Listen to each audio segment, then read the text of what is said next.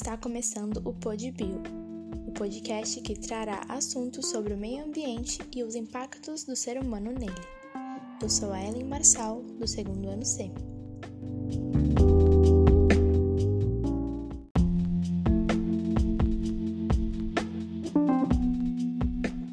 Hoje eu irei falar sobre os desmatamentos das florestas pelo mundo, um assunto mais atual do que se imagina. O desmatamento consiste na retirada parcial ou total das árvores, florestas e demais vegetações de uma determinada região. Essa prática causa danos, muitas vezes irreversíveis, às populações que ali habitam e ao meio ambiente um total. O desmatamento pode acontecer basicamente por meio de queimadas ou derrubadas de árvores, em grande escala.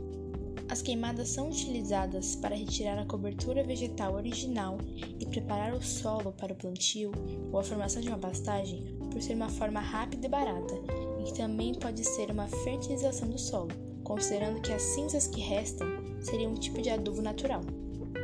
Porém, a técnica prejudica toda a biodiversidade do local, empobrece o solo, emite gases tóxicos na atmosfera além de poder perder o controle, causando estragos maiores do que o esperado.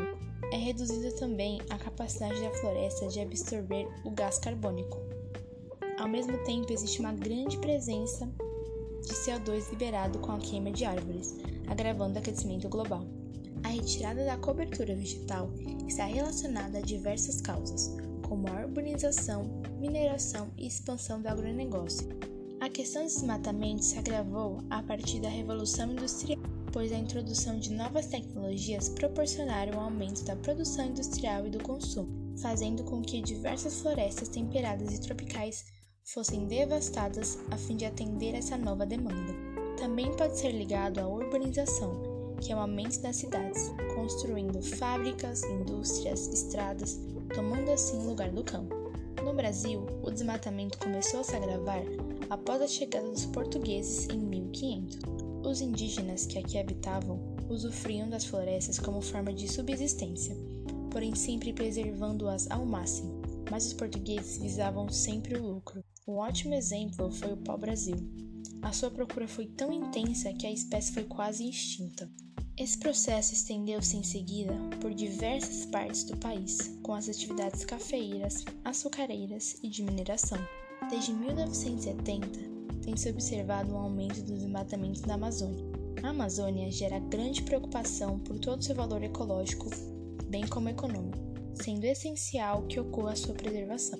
No Brasil, o desmatamento desse ambiente ocorre para a expansão urbana e agropecuária, e também para a mineração e a extração de madeira, que é responsável pelo desaparecimento de algumas árvores da região. Estima-se que 18% da Amazônia brasileira já tenha sido desmatada e que o país tinha originalmente cerca de 90% da sua área coberta por formações florestais variadas. O restante era constituído de campos, mas em 2000 a proporção total havia baixado para 62,3%. Alguns biomas específicos tiveram reduções muito maiores, especialmente a Mata Atlântica, uma das mais ricas florestas em biodiversidade do mundo, a qual hoje resta menos de 13%, e em estado altamente fragmentado, o que acentua sua fragilidade. O desmatamento, além de tudo, também afeta as espécies que vivem em determinado local, fazendo com que entrem em extinção, ameaçando toda a biodiversidade existente no mundo. Florestas fazem parte do nosso planeta e devem ser preservadas e cuidadas. Proteção e fiscalização são necessárias para manter o bem-estar dessas plantas e árvores. Deve-se enfatizar a importância do nosso meio ambiente e o quanto nós precisamos dele para viver, não sendo usado apenas para obter lucro e para trabalho, e sim para apreciação e preservação.